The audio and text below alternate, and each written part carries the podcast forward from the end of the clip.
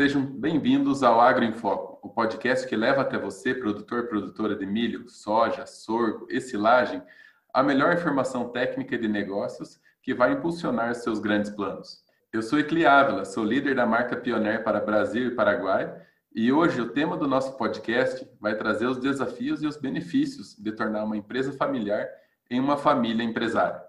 É evidente a importância das empresas familiares do agronegócio. Hoje elas são a grande maioria e que realmente movimentam a nossa economia e desempenham um papel indispensável no progresso do nosso país.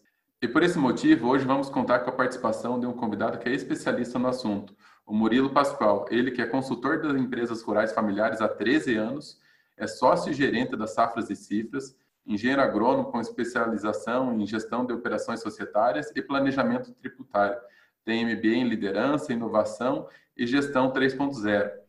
Murilo, seja super bem-vindo ao podcast. É um prazer ter você aqui conosco. Já tivemos é, contato com outros parceiros das Safras e Cifras, com o Franco no podcast passado, e teremos ainda mais dois podcasts para frente. Mas é principalmente para a gente conseguir aí contextualizar esses desafios enfrentados no cenário familiar dos nossos clientes da Pioneer e também é, a gente questionar um pouco assim como que é essa parte de virar realmente de uma família é, a realmente uma empresa, né? E sabemos que nós temos três fases, é, desde a empresa familiar até a família empresária, né?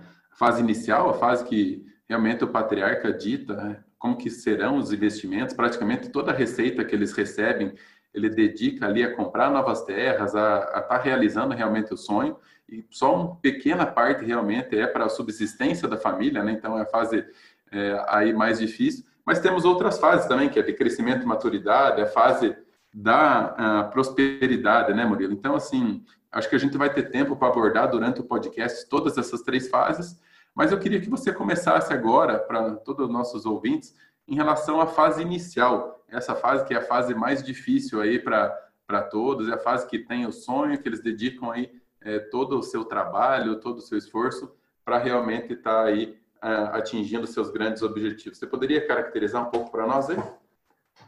Perfeito, Ecli. É um prazer, primeiramente, estar junto com vocês, com a Pioneer, tanto para mim como para Safras e Cifras, estar tá falando com, com os produtores, com todos os clientes da Pioneer e discutindo esse tema que é tão importante, que é a profissionalização da, das empresas familiares. Primeiro, cabe destacar que a gente sempre procura analisar a empresa familiar com três sistemas que são completamente interdependentes, né? Eles se conectam completamente, que é a família, o negócio e o patrimônio. E analisando esses três sistemas ao longo do tempo, né, ao longo do ciclo de vida dessa empresa familiar, eh, certamente as relações vão mudando, né, com o crescimento da família, com o crescimento da empresa, e a gente olhando inicialmente para a primeira fase, é, a gente tem os desafios que são inerentes a qualquer abertura de empresa, né, a qualquer abertura de negócio, que é a sobrevivência inicial do negócio, né, os desafios do fluxo de caixa e de produção. Então, o produtor está totalmente voltado com o seu foco para produzir mais e para sobreviver financeiramente num primeiro momento. A família se submete ao que o negócio pode distribuir de renda, e geralmente é pouca renda distribuída neste primeiro momento, até porque os filhos são pequenos, não têm nenhuma participação uh, efetiva na gestão, né? não trabalham no negócio, não retiram renda, enfim, a gente tem todo o poder decisório e todo o poder de força de trabalho concentrado nos pais, que, que também concentram em si as decisões de investimento, e, e destino dos recursos, né? Certamente, a gente tem nesse primeiro momento uma figura muito forte de um empreendedor que assume riscos, supera todas as crises que são características né, do agronegócio, eh, seja por clima, seja por problema de preço, né? Então, esses são os principais desafios eh, da primeira fase. Vejam, então, que nesse primeiro momento, a gente não precisa enfrentar os desafios de distribuição de poder e renda, né, que certamente num segundo momento vão ser problema dentro da empresa familiar. Não precisamos discutir nesse momento o quanto a gente vai distribuir de lucros aos filhos ou qual é a participação de cada filho aqui dentro do negócio. Esse não é um problema na primeira fase, na fase inicial eh, de sobrevivência de uma empresa familiar do agro. E todo o lucro, nesse primeiro momento, volta para o próprio negócio, para fazer esse negócio crescer, sobreviver e, se sobrar ainda algum recurso, comprar terras, né? E aí crescer em termos de patrimônio também. Murilo, é, bons pontos que você colocaste aqui, acho que realmente faz todo sentido, é, pois sabemos que quando vence essa primeira fase, que é a fase inicial, fase que realmente dedicam tempo, esforço e todo o que é receita que recebem para investir na própria propriedade, é a fase que exige uma maior mudança deles, assim, no sentido assim de, de padrão assim de, de, vida, que realmente o que, que eles vão conseguir fazer para eles conseguirem dar sequência ao sonho, né? Mas a gente também sabe que quando vence essa primeira fase, existe uma mudança profunda, como você mencionou aí, nas relações entre família e negócio, em função do crescimento aí já dessa empresa e também agora da família, né? Então, nessa segunda fase é que a própria segunda geração já passa a assumir também responsabilidades dentro do negócio, assim como está recebendo renda, né? Então, acho que aí é um grande ponto, né? E aí começa a entrar também a seara que você mencionou ali de poder e renda, né? O que, que você pode explorar mais dessa fase de crescimento e maturidade, visto que talvez o que trouxe ah, essa família até aqui não é o que vai levar ela para os próximos passos, né? Perfeito, Ecli. Olhando para a fase inicial, a gente viu aquela figura dos patriarcas, né, determinados, persistentes, que, que venceram o desafio muito mais voltado à produção e, e ao caixa do negócio. Agora chegando numa segunda fase, onde a empresa cresceu e por vezes a família cresceu até mais rápido, né, do que do que a própria empresa, a gente tem que construir um nível de profissionalização muito maior, né? E amadurecer efetivamente como empresa familiar e não simplesmente como produtores, né? Como, como grupo agora e uma sociedade de pais e filhos. E o que, que se apresentam de desafios, o que, que caracteriza essa segunda fase? A gente então tem poder e renda já distribuídos né, entre duas gerações, a gente tem uma mudança nos papéis, onde os pais não figuram somente sozinhos, né, como detentores de, de todo o poder e de toda a renda do negócio. Existe uma segunda geração assumindo responsabilidades, participando uh, da gestão do negócio e também tendo um, um maior padrão de vida. Geralmente vem uma segunda geração já num outro estágio onde se encontra o negócio com mais resultado e isso acaba elevando o padrão de vida de toda a família. Diferente daquela fase inicial onde a família se submetia ao que o negócio podia gerar de renda. Em muitos casos, se não existe um regramento sólido dessas relações entre família e negócio, nessa segunda fase, o negócio acaba se submetendo ao que a família precisa de renda, ou seja, inverte-se completamente a relação. Algumas famílias acabam se perdendo nessa organização e retirando até mais recursos do negócio do que poderia e acaba comprometendo essa relação de caixa entre negócio e família. E aí entra um ponto de risco bastante importante. Além disso poder gerar um problema de caixa para a empresa, geralmente isso gera problema nas relações familiares pela falta de transparência de, do quanto cada filho está retirando de, de dinheiro do negócio. Então, essa segunda fase, geralmente eu, eu defino ela como a fase que separa compradores de vendedores de terra. A gente vê por todo o Brasil muitos produtores comprando terras de famílias que não se organizaram neste momento, né? Que não regraram essas relações entre pais e filhos trabalhando juntos e que em algum momento, seja no inventário ou logo após o inventário, uma parte dessa família vai acabar vendendo terra para aqueles que tiveram uma organização prévia para aqueles que se planejaram em termos de sucessão e de governança e que estão sólidos, estão com escala e acabam uh, comprando as terras daqueles que, que não passaram por esse processo de profissionalização. Uh, essa segunda fase realmente separa efetivamente aqueles que vão prosperar e vão chegar até uma terceira geração e muitos que vão ficar pelo caminho por essa ausência de organização da sociedade de pais e filhos. Murilo, sabendo disso, isso realmente é uma coisa que acontece, temos vários clientes também que já passaram por isso, que não conseguiram passar dessa segunda fase. Acho que é a fase que, ao mesmo tempo que eles sempre foram muito simples, é, em alguns casos começa a subir um pouco na cabeça, né? Que começa a ter mais dinheiro e é aquilo que tu falaste, ele começa a se perder um pouco na, na relação de, de quanto realmente investir no negócio e quanto destinar para a família, começam a ter um padrão de vida também um pouco maior. E a questão que fica é, o que, que é os diferenciais que permitem algumas empresas familiares chegarem a essa fase de prosperidade, né? Que é a terceira fase aí do, do negócio. Por que, que algumas chegam e outras não, né? Então, o que fazer para que garantir que ele consiga chegar aí na fase de prosperidade e vencer todos esses desafios aí do crescimento e maturidade, né? Sobre este ponto, Ecli, a gente poderia ficar discutindo aqui por uma hora com bastante profundidade, né? O que que a gente aprende com os erros dos outros e também o que que a gente pode aprender com os acertos, né, daquelas empresas familiares que conseguiram ter uma vida longa. Então vamos tentar aproveitar os bons exemplos para discutir o que, que alguns produtores vêm fazendo e estão tendo sucesso, né, e estão dando continuidade aos seus negócios geração após geração.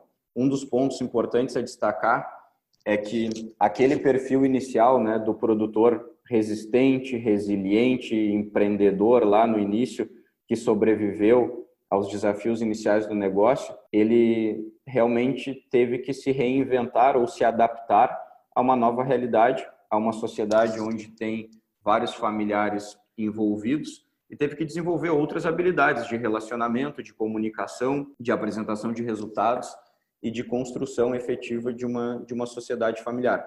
Então, é, essa sustentabilidade ela não passou simplesmente por produzir mais e melhor. Claro que essa produtividade, claro que a sustentabilidade econômica e financeira deste negócio foi importante, mas passou muito pela clareza e profissionalização que essa família deu para as relações entre família, negócio e patrimônio. Ou seja, quanto mais clara e mais profissional for essa relação, maior a chance de chegar nessa fase de prosperidade. Certamente, essas empresas que chegam uh, nessa fase, elas passaram pela definição de cargos, de funções, de responsabilidades, de remuneração fixa e variável para aqueles filhos que trabalham no negócio, percentual definido para investimento, percentual definido para um fundo de reserva, para que a família tivesse uma sustentação mesmo em anos de safras ruins, um percentual também definido de distribuição de lucros, que embora pequeno, é muito importante para essa preservação no longo prazo.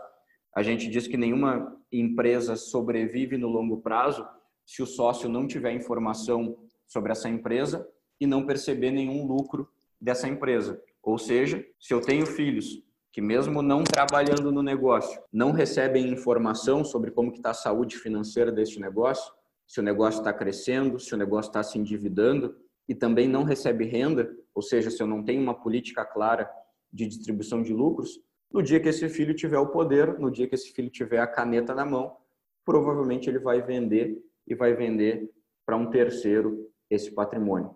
Então, essas políticas claras de poder, né, tomada de decisão, cargos, funções, responsabilidades e também de renda, salário, comissão né, para administração, distribuição de lucros, investimento, fundo de reserva. Certamente isso foi organizado e permitiu chegar nessa fase de prosperidade.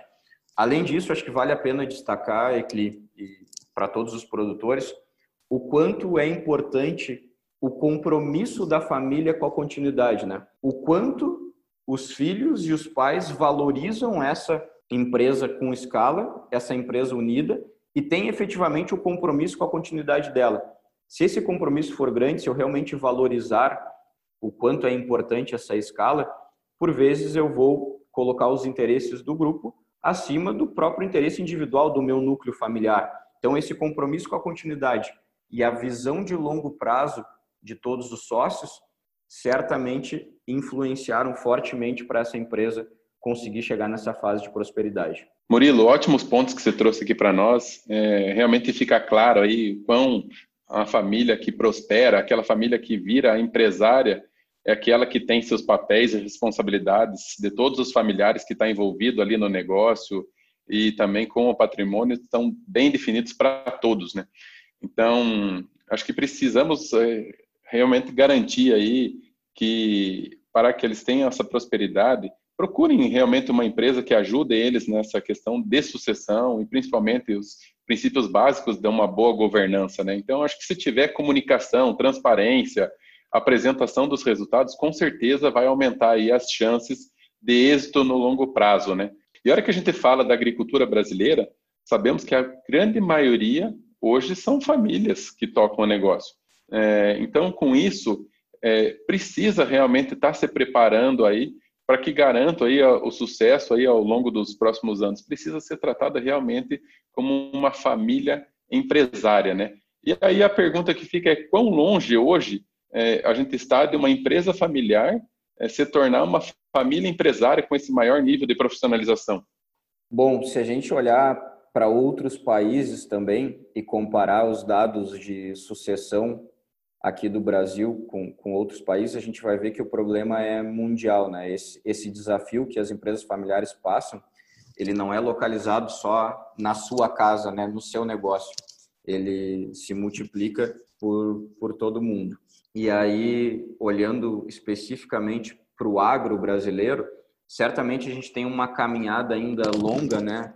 Para seguir em termos de profissionalização. A gente está longe daquilo que a gente gostaria em termos de, de regramento de governança né, para as famílias empresárias. E aí eu destaco alguns pontos importantes. Será que os gastos da família ainda estão misturados com os gastos da empresa? Tem muitas pesquisas sobre governança que mostram que grande parte das empresas familiares hoje já vem conseguindo fazer essa separação. No agro, a gente vem trabalhando para isso, né? Tem muitas famílias já se organizando nesse sentido mas ainda existe um percentual alto onde o caixa é um só, né? Se misturam completamente a renda da família com a renda da empresa. Não existe uma separação perfeita entre caixa do negócio e o caixa pessoal, né, eh, dos sócios, o que pode trazer problemas tanto financeiros como de relacionamento, como eu já havia destacado antes. Um outro ponto é existe clareza para os familiares do quanto cada um recebe por trabalhar no negócio e o quanto cada um recebe simplesmente por ser familiar e ter uma parte do patrimônio, geralmente isso não está claro. Mostra também uma necessidade de profissionalização uh, nesse sentido. Uma outra pergunta para a gente se fazer internamente, né? Existe algum documento formalizando as relações aqui entre família e negócio? Existe um protocolo da família, um acordo de sócios, um acordo de parceiros? Na maior parte dos casos, Ainda não existe nenhum documento formalizando essas relações, algo que a gente já vê mais avançado até em, em outros setores, mas tem um outro dado bem interessante que mostra que isso vem crescendo, ou seja, a gente está caminhando nesse sentido da profissionalização. Precisamos somente acelerar esse ritmo de crescimento. Tem um dado de uma pesquisa aqui no Brasil eh, que 2014 apenas 11% das empresas familiares tinham algum plano de sucessão. Em 2016, esse número foi para 19%, ou seja, quase dobrou em dois anos. Então, isso mostra que efetivamente, tanto no agro como nas empresas urbanas, as empresas familiares do Brasil estão buscando, estão caminhando no sentido de profissionalizar, de ter regras de governança e de ter um plano de sucessão mais claro, né, mais sólido para toda a família. Murilo, acho que fica claro que não é uma coisa só do Brasil, né, uma coisa do Brasil e do mundo é, a gente ter estruturas familiares aí com, às vezes, baixo nível de profissionalização e que podem dificultar a sucessão, né? E também a, toda aquela parte cultural, o próprio pai que lembra como que foi passada as terras do, do pai dele para ele, às vezes também, e principalmente a hora que tem famílias que às vezes tem um filho e uma filha, né? É, geralmente o próprio pensamento do, do pai é não, eu vou deixar as terras pro pro, pro meu filho e o que, que eu vou deixar para minha filha? Às vezes a casa, às vezes algum, algum outro bem, algum terreno na cidade. Ou isso precisa mudar, né? Porque às vezes, por mais que o patrimônio é de ambos, é, é da família, por mais que o filho esteja trabalhando e a filha esteja numa função que ela simplesmente está sendo comunicada, apresentada dos resultados com toda essa transparência que você mencionou, é, o filho dela pode vir a trabalhar na, na propriedade no futuro. Então, assim, é, realmente isso pode dificultar também essa sucessão, né? Esse pensamento antigo ainda, né? Perfeito. A gente vê que a sucessão de hoje, da geração atual, ela certamente é muito influenciada pelo formato como foi feita a sucessão das gerações anteriores. Infelizmente, alguns traços culturais lá do século passado ainda permanecem né, em algumas famílias até hoje. Isso é uma reprodução né, de um modelo uh, separatista que procurava dividir o patrimônio, que destinava uma parte do patrimônio para cada filho separadamente, por vezes fracionando alguns negócios que já eram pequenos ou médios e que precisavam preservar a escala, mas não existia essa mentalidade de uma sociedade familiar no passado. E aí hoje isso por vezes erroneamente é reproduzido novamente. O que a gente vê na prática é que a participação das mulheres hoje no negócio, por exemplo, é infinitamente maior, né? Felizmente existe uma participação efetiva porque contribui muito para as relações familiares e para a gestão do negócio, uma gestão cada vez mais profissional. E aí independente né, é, de homens ou mulheres, pensando é, nos filhos que trabalham é, e que não trabalham no negócio, a gente precisa pensar hoje na participação de todos como sócios para preservar essa escala, para preservar o tamanho do negócio. Então, a gente valoriza muito dentro destes projetos de sucessão todo o grupo familiar, independente de trabalhar ou não no negócio, para que tenham informação, para que tenham renda também, para preservar isso com escala. Então, essa herança de modelos anteriores de uma sucessão muito separatista que dividia o patrimônio acaba impactando negativamente algumas famílias eh, nesse momento. E aquela figura muito forte do empreendedor, do patriarca, né, que fundou o negócio, que foi super importante para a sobrevivência inicial, neste momento de transição, de mudança de papéis, existe um desafio de mudança na forma de comunicar, na liderança da empresa, com mais de uma geração já trabalhando junto. Até porque hoje, com a expectativa de vida maior do brasileiro, por vezes a gente tem até três gerações dentro do mesmo negócio. Então, certamente, é, aquele modelo de gestão inicial, onde existia somente um casal né, tocando o negócio, ele precisou mudar. Então, é um grande desafio para o produtor eh, brasileiro pensar nessa necessidade de mudança do seu estilo de gestão, do seu estilo de comunicação e nessa sociedade familiar unida com escala, porque é um modelo de sucessão completamente diferente do que foi nas gerações anteriores. Excelente, Murilo. E assim, nós temos aí eh, vários produtores rurais, é, clientes, parceiros e amigos aí da, da Pioneer, que estão realmente com dúvidas e dificuldades eh, para que a propriedade rural deles se profissionalize e vire de fato uma empresa, né? Então, assim, vários deles nos perguntaram qual o primeiro passo, né? Por onde começar? Então, acho que essa é uma coisa que as safras e cifras pode estar os ajudando, né? Acho que você poderia comentar um pouco mais. Na Safras e Cifras, a gente tem uma experiência aí ao longo de, de 30 anos com mais de 3 mil famílias de produtores que a gente assessora né, e presta consultoria em todo o Brasil. E, e a gente aprendeu uma coisa bem importante sobre a formação de empresas né, dentro do agronegócio. A criação de um CNPJ, a construção de um contrato social, é uma última etapa que pode ser interessante em termos de proteção do patrimônio, em termos de planejamento tributário, mas não é por aí que se começa um plano de sucessão e um plano de governança. A gente deve começar primeiro fazendo um mapeamento e conhecendo exatamente qual é a estrutura atual da família, do negócio e do patrimônio. Qual é o estágio de vida, a idade de cada familiar, os casamentos, os netos, a participação de cada um dentro do negócio, qual é o papel que cada um cumpre. Enfim, conhecer essa estrutura organizacional, mapear como que o negócio funciona hoje e a partir daí montar um projeto personalizado para cada negócio de maneira específica, porque cada família tem as suas dores e os seus desafios particulares. Então, esses projetos precisam ser personalizados e precisam começar por um mapeamento.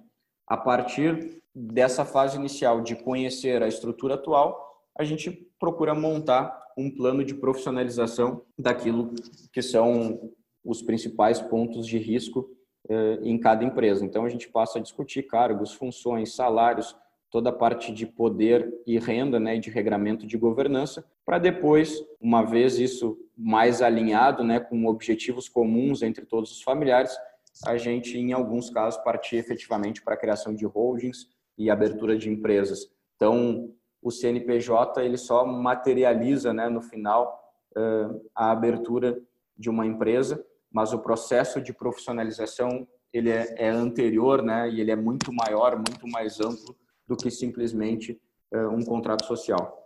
É isso aí. Realmente, eu acho que super importante entender que precisa realmente é, contar com assessoria né, de, de, alguma empresa especializada no assunto, para que eles consigam fazer aí, mapear toda essa estrutura atual, montar os papéis, cargos, funções, a distribuição aí de, de renda, o poder, que, quem que faz o quê, como que faz essa parte é, realmente é super importante e contar com profissionais aí, acho que como vocês da Safras e Cifras, é o que faz toda a diferença, né?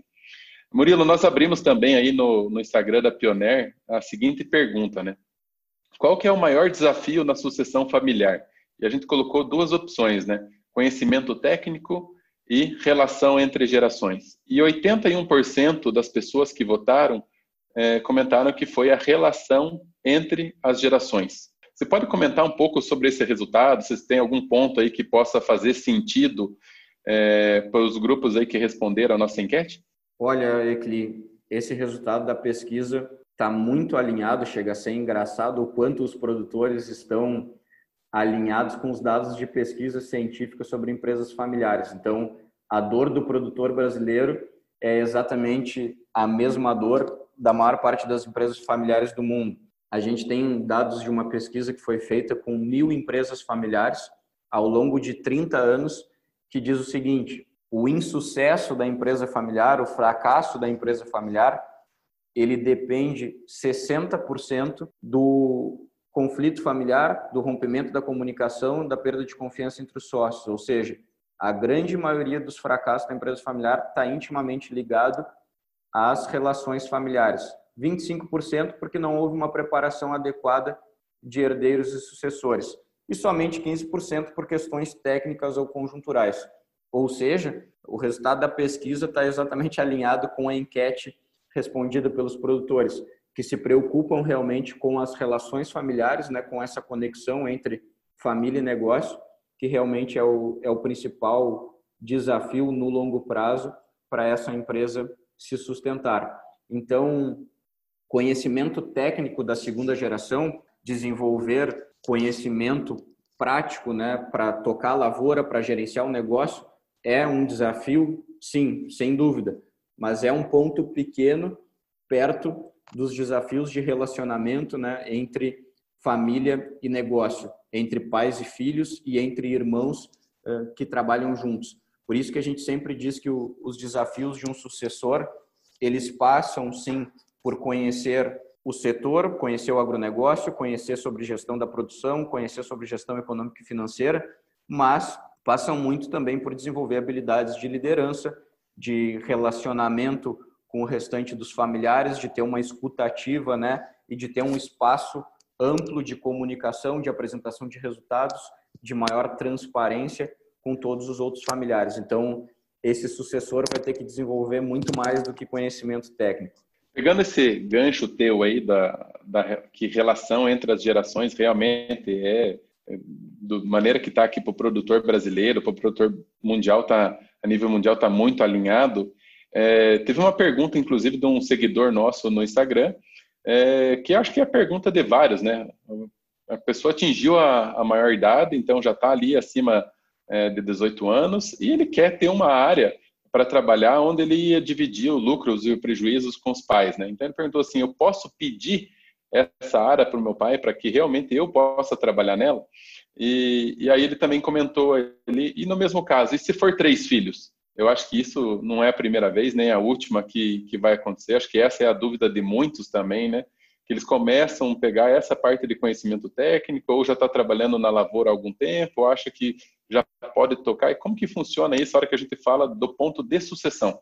Bom, para este filho, então, que está questionando né, se poderia construir com o pai a localização de uma área de terras para ele trabalhar, para ele plantar, juridicamente não existe nenhum impeditivo, né? O pai pode fazer um contrato de comodato lá ou localizar uma área e doar para um filho e tocar aquele quinhão, né? Aquela área separadamente, isoladamente com um filho de maneira exclusiva. Agora, do ponto de vista organizacional, se a gente pensar no longo prazo dessa empresa familiar, talvez o prejuízo para as relações de ter um filho tocando uma área individualmente sejam muito maiores do que os benefícios do lucro separado daquela área. Digo isso porque, à medida que a gente vai localizando separadamente, destinando uma parte da área para um filho, uma parte da área para outro filho, eu estou construindo uma mentalidade separatista, né? E construindo com os filhos a ideia de uma divisão deste patrimônio amanhã ou depois. Então, tudo aquilo que a gente pensa como importante em termos de escala de negócio, para comprar melhor, para vender melhor, para diluir custo fixo né, numa área maior, eu acabo perdendo quando eu construo essa mentalidade separatista. Então, possível é. Agora, recomendável para uma sociedade que, que vem bem, que tem boas relações, certamente seria melhor a gente pensar em todo o patrimônio sendo explorado em conjunto por pais e filhos, preservando a escala e podendo crescer em conjunto, de forma que eu consiga diluir melhor os custos fixos, usar a mesma sede, a mesma estrutura de benfeitorias, a mesma administração, as mesmas máquinas para uma área cada vez maior, com crescimento conjunto de toda a sociedade familiar. Murilo, acho que aí fica claro com a tua resposta é que o filho está procurando realmente um papel e uma responsabilidade para ele dentro da propriedade. A gente já viu vários casos aí que o patriarca é muito controlador, né? E sendo muito controlador, dificilmente ele, ele dá ah, alguma responsabilidade para esse filho. Então, acho que faz parte do processo de sucessão ele ter cargos e funções previamente estabelecidos para as outras gerações também que estão chegando, né? E com isso, é, nem que ele comece numa área, ele vai se desenvolvendo para outra é igual a empresa, né? Nós entramos às vezes como estagiário, como trainee, ao longo do tempo a gente vai aí conseguindo atingir novos cargos a partir do momento que você vai tendo aí mais conhecimento, mais responsabilidade e principalmente se entregando mais no negócio. Mas acho que nesse caso está claro aí que o pai precisa também soltar um pouco mais e dar um pouco mais de liberdade para o filho na medida do possível, para que ele possa aí cada vez mais estar tá ajudando aí o pai na, na propriedade e na, na empresa, né? Exatamente isso, aqui. A gente vê neste caso aí um exemplo bem claro de um filho que quer um protagonismo maior, que é um espaço maior, né? Quer ter o poder de decisão e também ter a sua renda dentro do negócio. Então, é muito importante essa, essa mudança de, de mentalidade dentro da, das empresas familiares, de enxergar os filhos agora mais experientes, formados, né, capacitados tecnicamente, adquirindo mais espaço dentro do próprio negócio da família, com uma responsabilidade bem clara e com renda bem clara. Caso contrário, a gente vai acabar estimulando esse tipo de situação, uma mentalidade separatista ou até em algum momento algum filho querendo sair do negócio indo trabalhar em um outro negócio, uma outra empresa, porque não viu o seu espaço definido dentro do próprio negócio da família. Obrigado, Murilo. Eu acho que realmente essa parte de comunicação e relacionamento entre família, pais, filhos, às vezes pais, filhos e avós, realmente é fundamental aí para um processo de sucessão bem feito. É, estamos nos encaminhando aí para o final desse podcast. Eu queria aproveitar para agradecer também muito a sua participação, Murilo. Não tenho dúvida que conseguimos trazer importantes reflexões para todos os ouvintes. Maravilha, Cli. Sempre um prazer para a Safra de Cifras estar junto com a, com a Pioneer, com os produtores, com os clientes aí da Pioneer de, de todo o Brasil. A gente tem uma, uma longa caminhada juntos. A Pioneer fez um, um, programa geração após geração lá em 2008, junto com a Safra de Cifras, e mobilizou muitos produtores aí a pensar em sucessão quando esse assunto ainda era uma novidade dentro do agro brasileiro. Então, mais uma vez, importante estar discutindo esses assuntos e provocando o produtor a refletir sobre a sua organização dentro da sua família e sobre o longo prazo né, da sua empresa. Murilo, nós que agradecemos aí essa parceria de longa data, acho que desde geração após geração, igual você mencionou, é, cada vez mais estreitando essa relação para que possamos aí juntos auxiliar o produtor chegar nessa fase aí de família empresária, né? Que acho que é o grande sentido da coisa, onde cada um tem esses papéis e responsabilidades muito bem definidos, a comunicação está fluindo entre eles, tem toda essa questão de governança que a gente falou, mostrando essa divisão de renda, transparência, a parte dos resultados, e acho que com isso aí é, vai atingindo aí cada vez mais grandes resultados aí. Tá? Então, para vocês que nos ouviram até agora, muito obrigado por ter dividido conosco aí é, esse podcast, esses minutos. Continue nos acompanhando, vamos ter mais dois podcasts que vão estar abordando essas temáticas sobre sucessão familiar. Para quem não nos segue aqui no Agro em Foco, não deixem de nos seguir aqui no Agro em Foco no Spotify, além de acompanhar a Pioneer nas redes sociais e no blog Agronegócio em Foco. Sempre estamos trazendo conteúdos aí sobre esse tema e sobre outros temas de importância também no setor. Continue mandando os comentários e as dúvidas pelas nossas redes. Temos toda uma equipe preparada para lhe atender. E como vocês viram aqui hoje, a gente pode também trazer a sua pergunta, a sua dúvida para dentro do nosso podcast. É só com parceria e conhecimento que nossos planos se tornam grandes e o crescimento passa a fazer parte da nossa rotina. Muito obrigado a todos e até o próximo Agro em Foco.